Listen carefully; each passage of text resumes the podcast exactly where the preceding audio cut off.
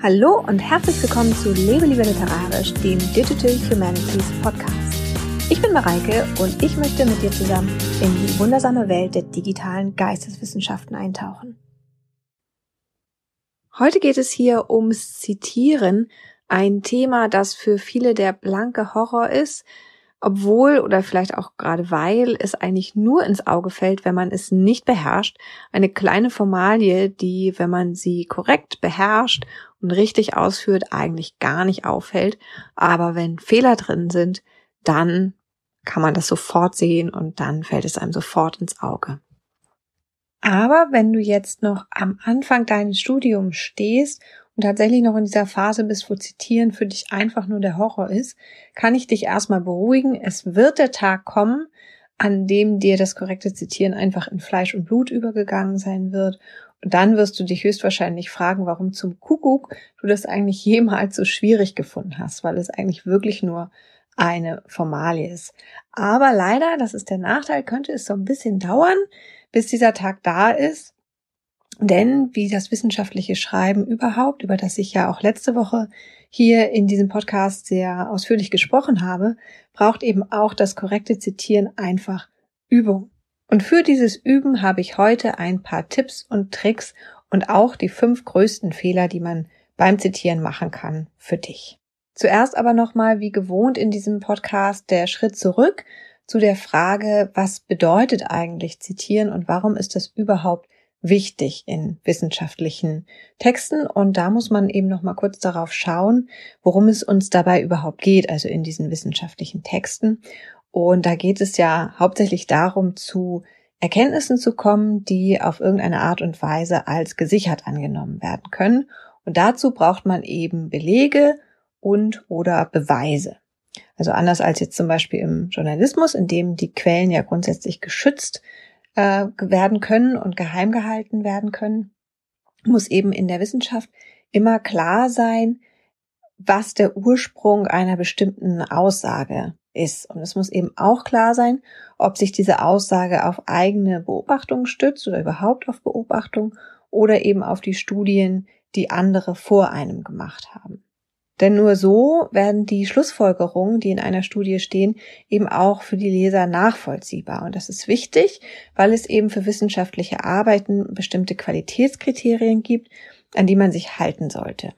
Und da gibt es jetzt je nach Forschungsdisziplin und auch nach der angewendeten Methodik natürlich unterschiedliche Schwerpunkte. Also mal sind die einen Kriterien bedeutsamer und mal sind die anderen Kriterien bedeutsamer. Und es ist auch so, dass in so Einführungen zum wissenschaftlichen Arbeiten eine sehr unterschiedliche Anzahl von Qualitätskriterien genannt wird. Also es gibt welche, da werden nur drei genannt und es gibt welche, da werden zehn genannt.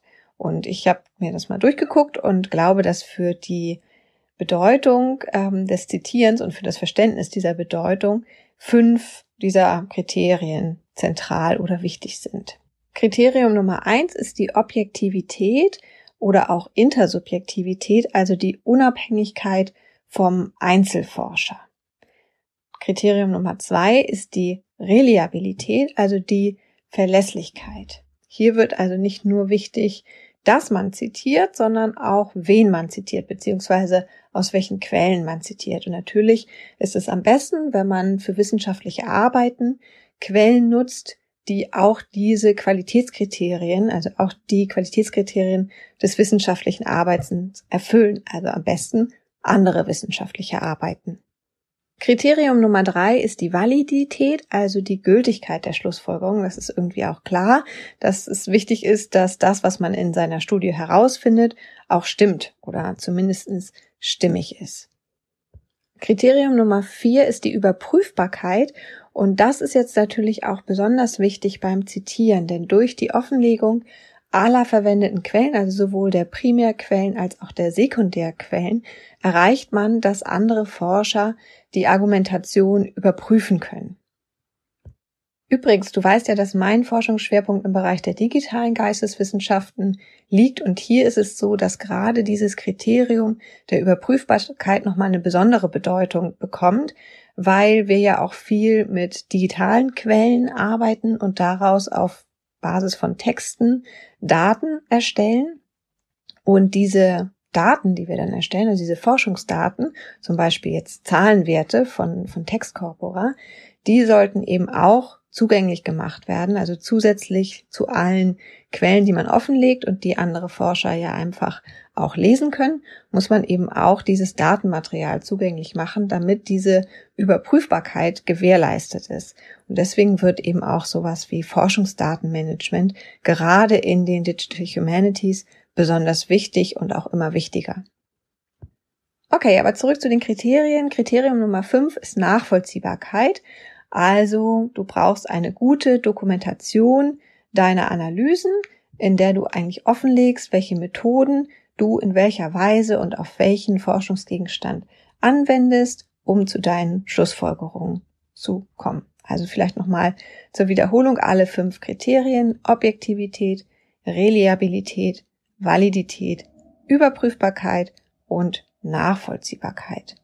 Und all diesen Gütekriterien kann man eigentlich ein ganzes Stückchen näher kommen, wenn man korrekt zitiert. Das heißt also, dass du, wenn du korrekt zitierst, auch gleichzeitig die Qualität deines eigenen Textes um ein Vielfaches erhöhen kannst. Aber wie ich eingangs schon erwähnt habe, ist das korrekte Zitieren gerade anfangs gar nicht mal so leicht und weil man ja bekanntlich aus Fehlern gut lernen kann, auch aus den Fehlern anderer, habe ich euch mal meine Top 5 der Fehler beim Zitieren zusammengesucht und die habe ich auch alle selbst in meinem eigenen Lernprozess für dich erprobt. Und hier kommen sie, meine Top 5 Fehler beim Zitieren. Das absolut Schlimmste, was du machen kannst, ist erst deinen Text zu schreiben, und dann am Ende alle Zitate einzufügen oder alle Referenzen einzufügen. Denn das bringt dich in absolute Horrorsituationen.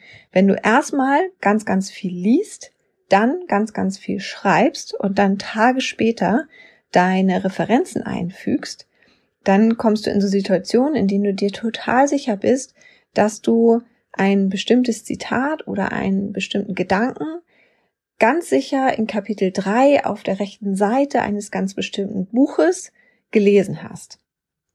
Und dann kannst du dich sehr schnell in eine mittelschwere Hausarbeitskrise bringen, weil das nämlich nie genau in Kapitel 3 auf der rechten Seite ganz unten steht, wenn du das so in deinem Kopf hast. Einfach nie. Top 2 der Fehler beim Zitieren ist, keine Zitiersoftware zu nutzen. Damit schneidet man sich sowas von, sowas von selbst ins Bein. Und ich lese heute noch manchmal auf Twitter irgendwie von Leuten, die genervt sind, dass sie irgendwie den ganzen Tag daran sitzen, ihre ähm, Referenzen zu prüfen und zu perfektionieren und ihre Literaturlisten anzulegen. Und da kann ich immer nur mit den Augen rollen, weil diese Zeit ist einfach nur absolut total verschenkt.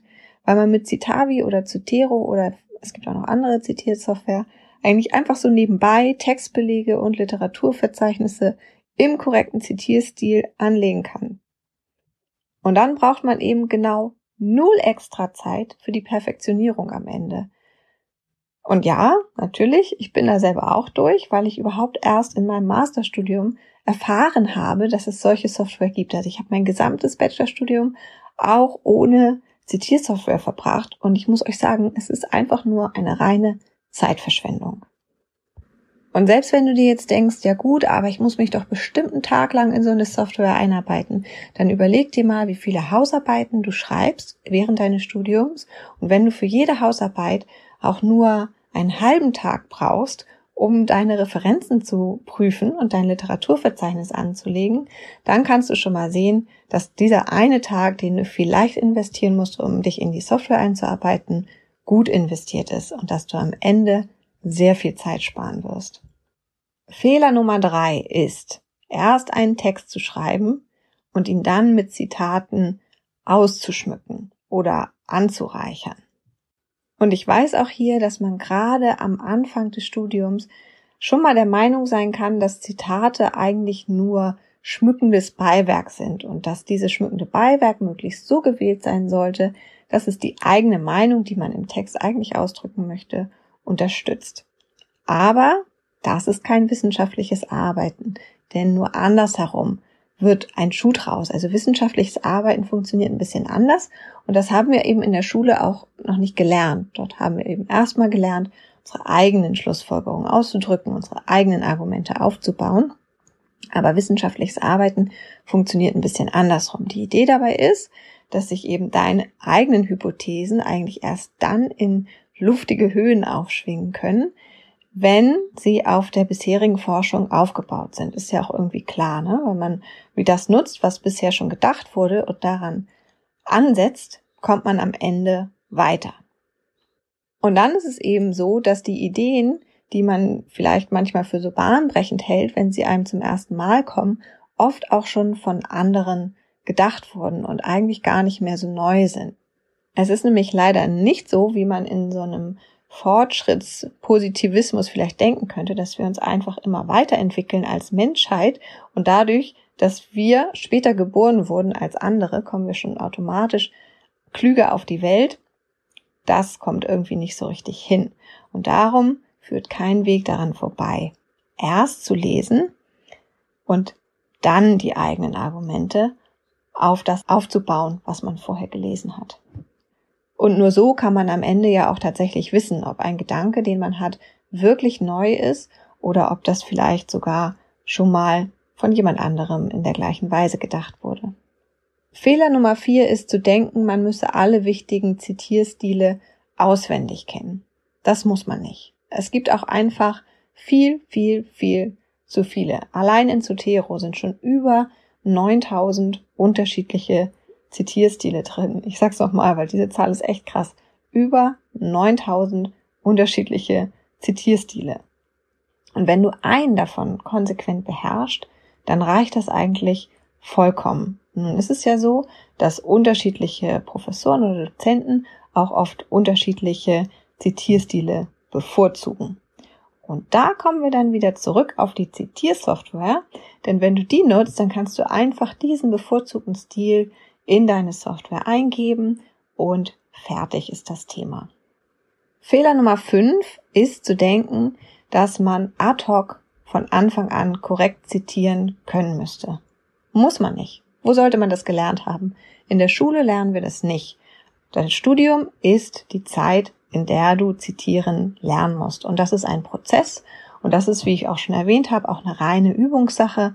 Das kostet einfach ein bisschen Zeit und du musst es einfach immer und immer wieder machen. Also nicht ungeduldig sein. Ich verspreche dir, es kommt der Tag, an dem dir das Ganze in Fleisch und Blut übergegangen sein wird.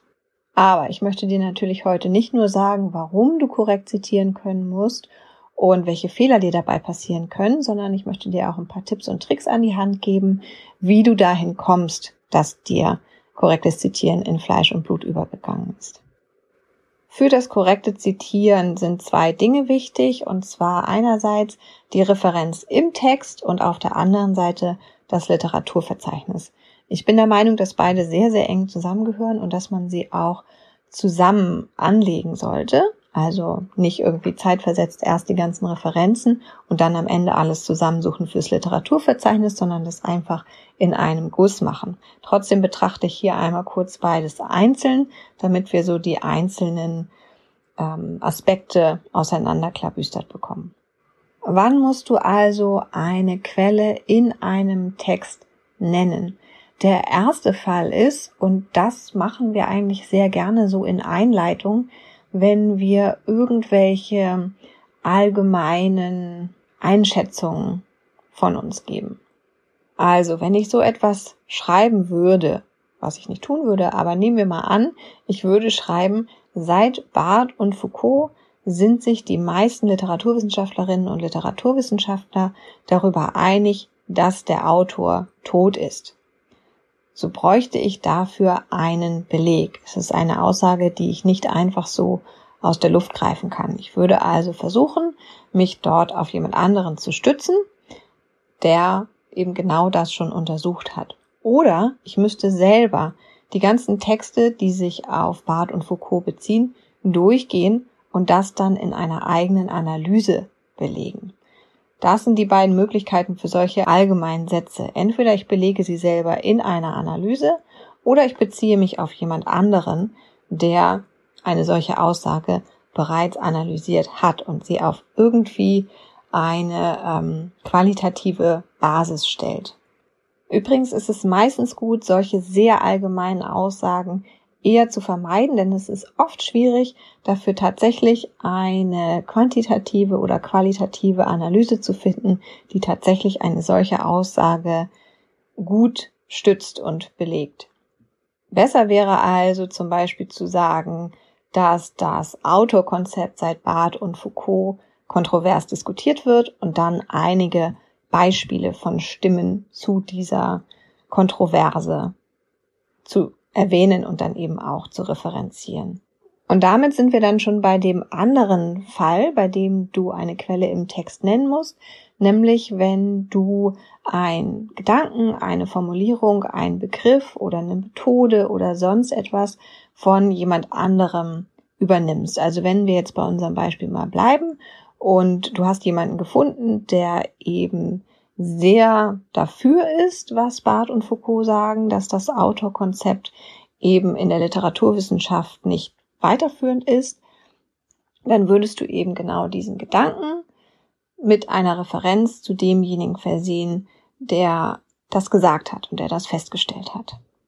Und ich habe ja in der letzten Folge sehr viel darüber gesprochen, was eigentlich wissenschaftliche Texte ausmacht. Und ein Aspekt ist, dass sie sehr zielgruppengenau geschrieben werden. Also man weiß, dass die meisten Leute, die diese Textsorte lesen, einfach Kolleginnen und Kollegen aus dem eigenen Fachbereich sind.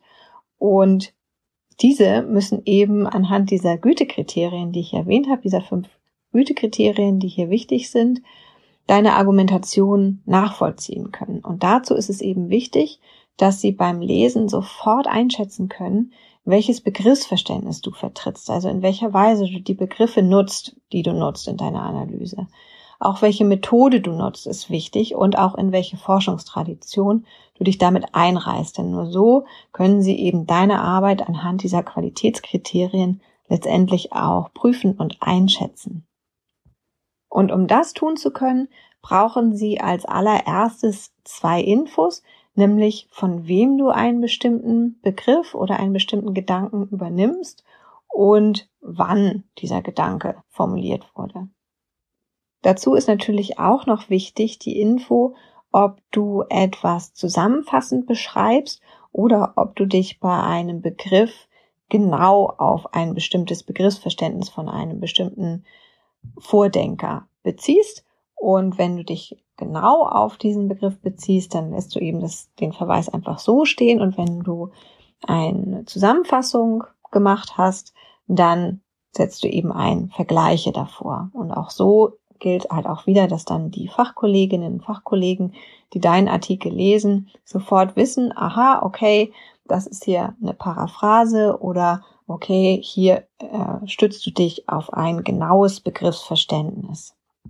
Im zweiten Schritt brauchen deine Leserinnen und Leser dann eine genaue Seitenangabe, denn wenn sie die Validität deines Ansatzes prüfen möchten, dann müssen sie eben auch Dinge überprüfen können, wie ob deine Paraphrasen, deine Zusammenfassung überhaupt korrekt sind, ob die überhaupt zu dem passen, was deine Vorgänger gesagt haben. Und dazu ist natürlich wichtig zu wissen, auf welcher Seite das steht.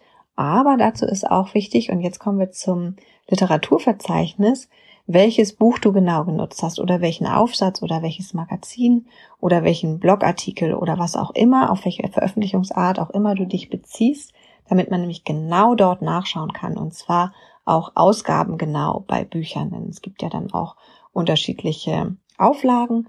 Und da muss man eben genau schauen können, worauf du dich beziehst, um zu prüfen können, ob deine Verständnisse, deine Zusammenfassung, deine Paraphrasen stimmig und valide sind.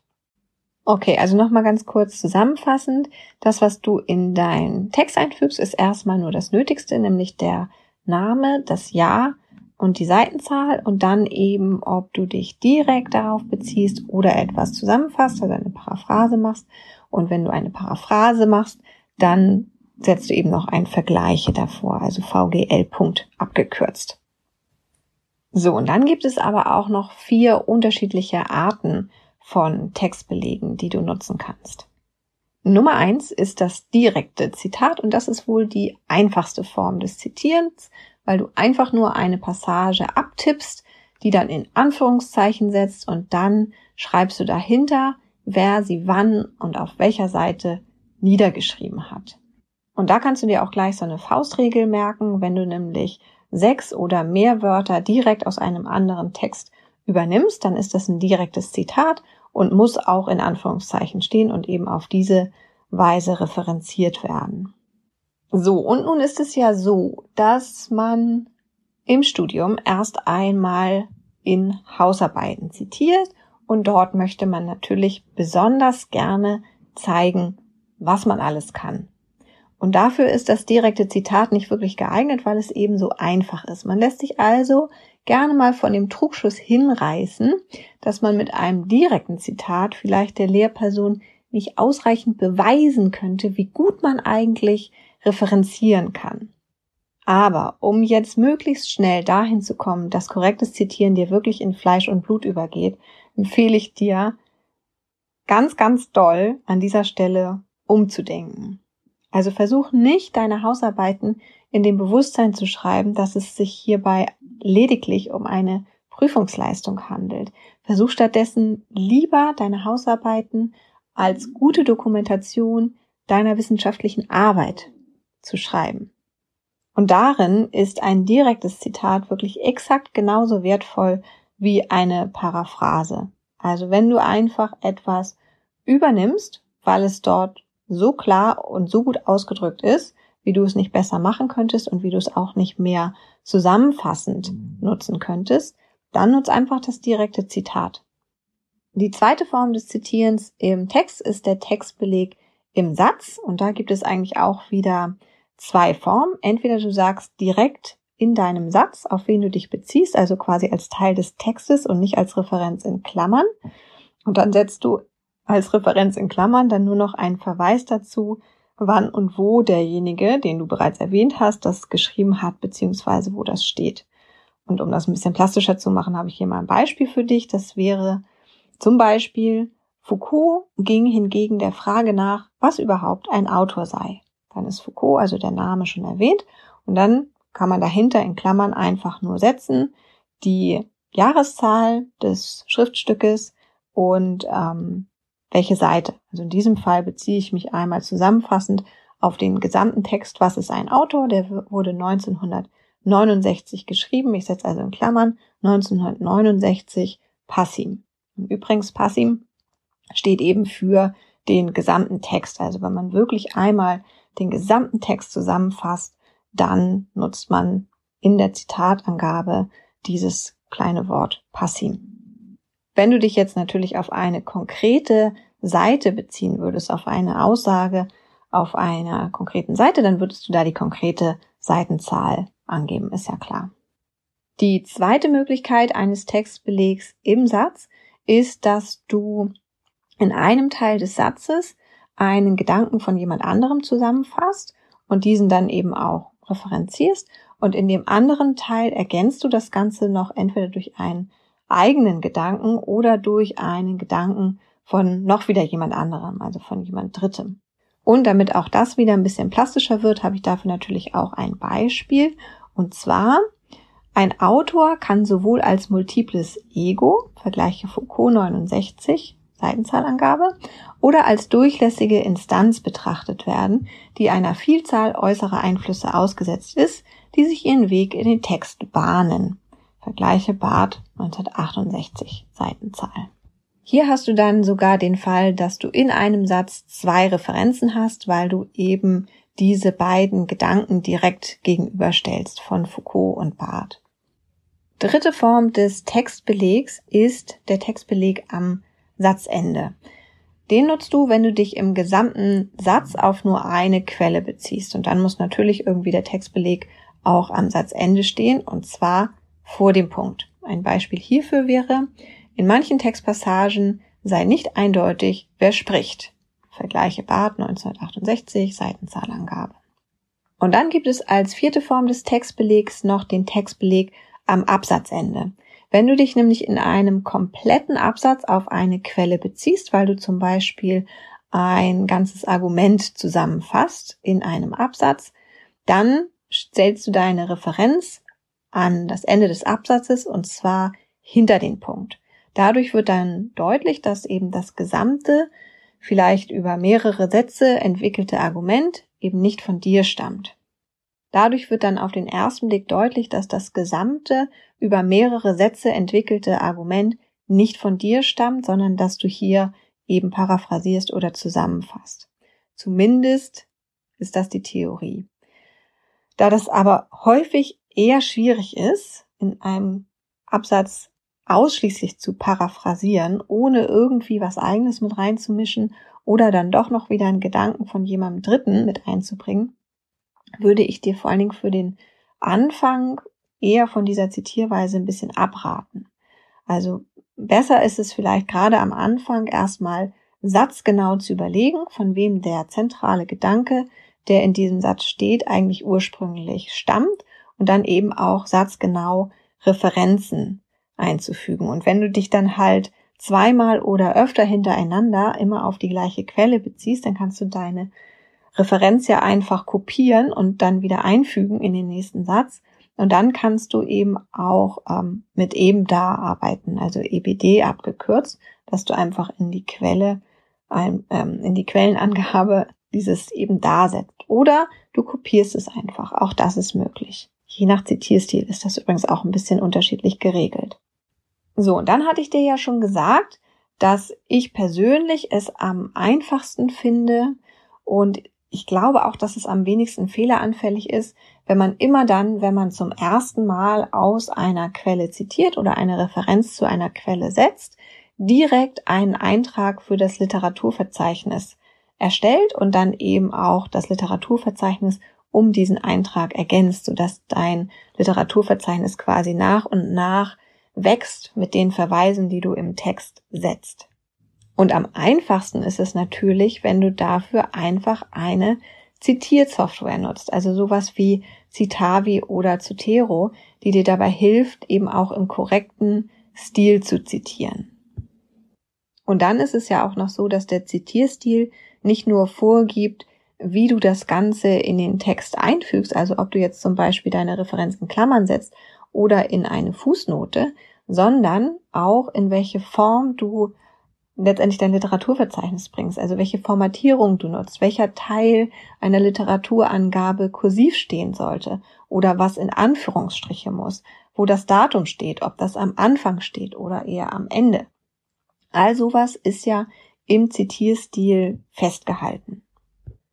Und dann ist es ja auch noch so, dass das Ganze dann auch noch für eine Monographie etwas anders aussieht als bei einem Sammelband und dann auch noch wieder anders bei einer Zeitschrift. Also für jedes Format gibt es dann eben auch die korrekte Formatierung. So, und dann kommt man eben auch schnell zu der Frage, was ist denn, wenn man Blogartikel zitiert oder vielleicht sogar Tweets? In welche Form muss man das dann bringen? Und das sind so Fragen, die du halt entweder selber recherchieren kannst, was Zeit kostet, oder du lässt dir dabei von deiner Zitiersoftware helfen und guckst einfach da, wie das Format dort aussieht, wie das Format vorgeschlagen ist und nimmst dann vielleicht nur ein paar kleinere Anpassungen vor.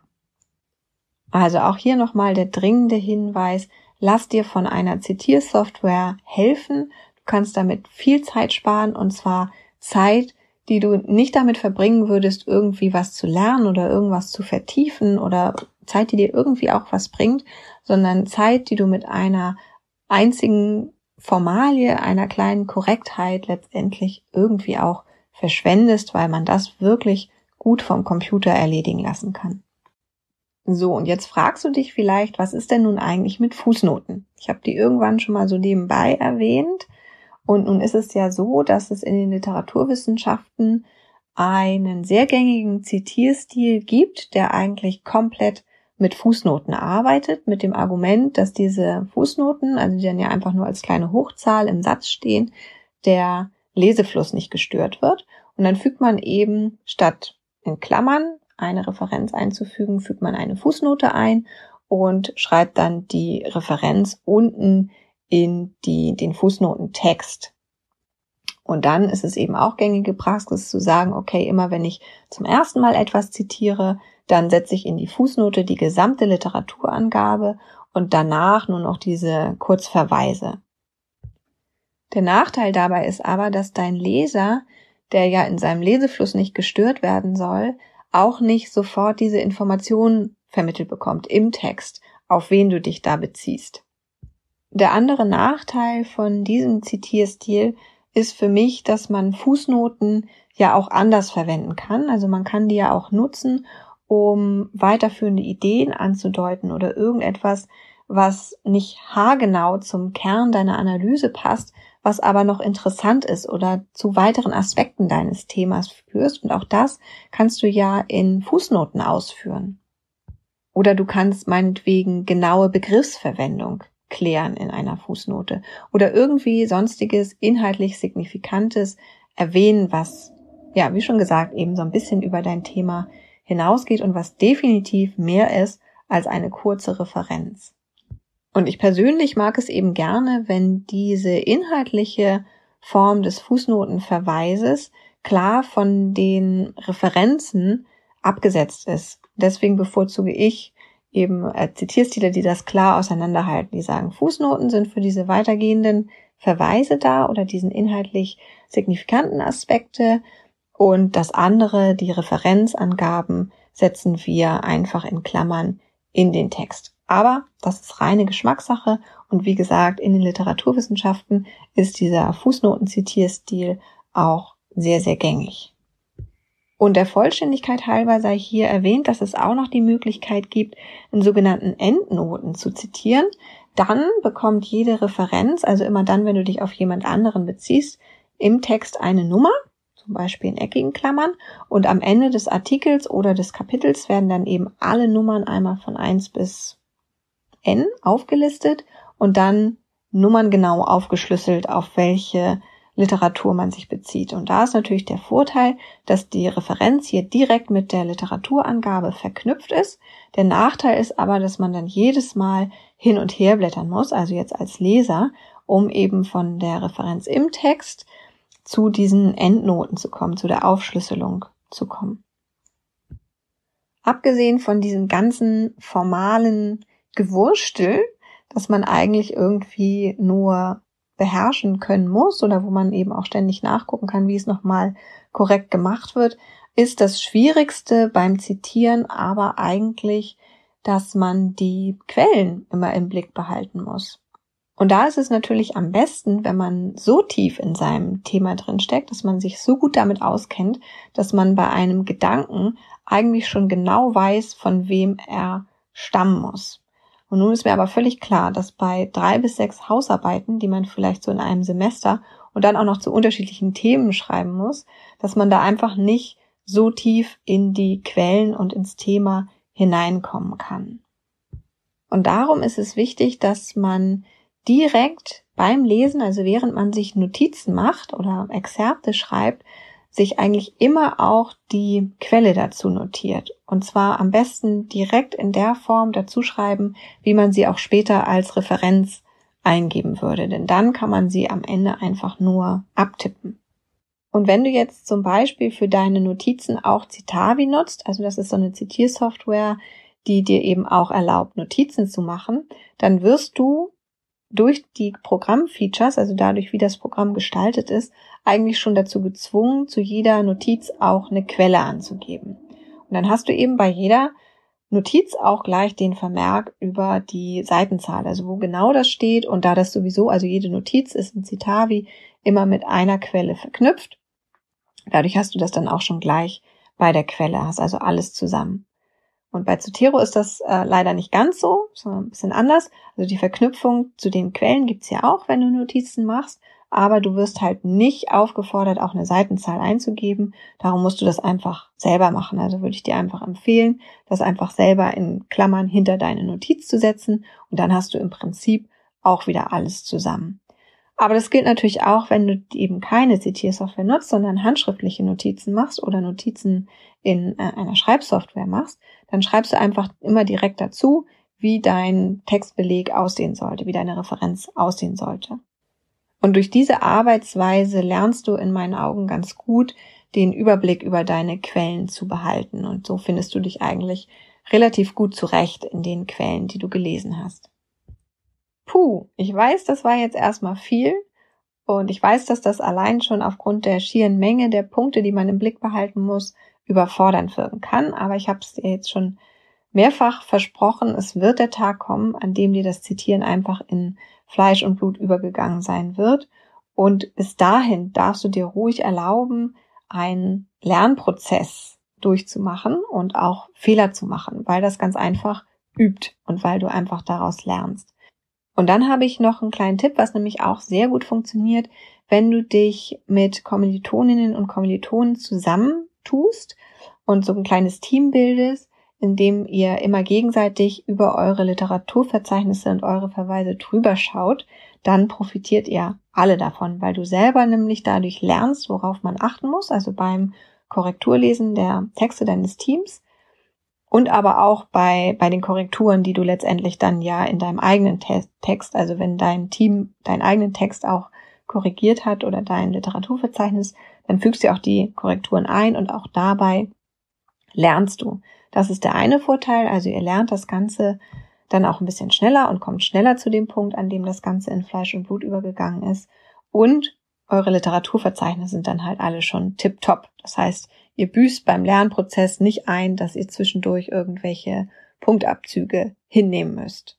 Und irgendwann wirst du dich dann vielleicht sogar fragen, wie eigentlich andere Sparten zurechtkommen oder Leute aus anderen Sparten, ohne ständig zu erwähnen, wo eigentlich die Gedanken, die sie gerade aussprechen, ihren Ursprung haben. Das war es erstmal für heute mit diesem doch etwas formalen Thema. Nächste Woche wird es hier keinen Podcast geben, denn ich werde auf meinem Blog lebelieberliterarisch.de, auf dem du übrigens ja auch diese ganze Podcast-Folge nochmal als schriftlichen Artikel finden kannst, aber das nur nebenbei bemerkt, also ich werde auf meinem Blog nächste Woche einen Gastartikel haben von Christopher Nunn. Christopher Nunn ist in Heidelberg am Theologischen Institut angestellt und ist einer der beiden Mitbegründer zusammen mit Stefan Karcher von Infoditex, einem Netzwerk für Nachwuchswissenschaftler der digitalen Geisteswissenschaften. Und Christopher hat für mich einen Gastartikel geschrieben zum Thema Audios erstellen, also auch wieder ein Tutoriumsartikel, ein Tutorial. Und das findet ihr dann nächste Woche auf meinem Blog. Hier geht es weiter in zwei Wochen mit einem Thema, das dann inhaltlich wieder tiefer geht. Ihr dürft gespannt sein. Ich bin es auf jeden Fall, weil es ist ein Thema, was mich brennend interessiert. Ich freue mich drauf. Bis dann.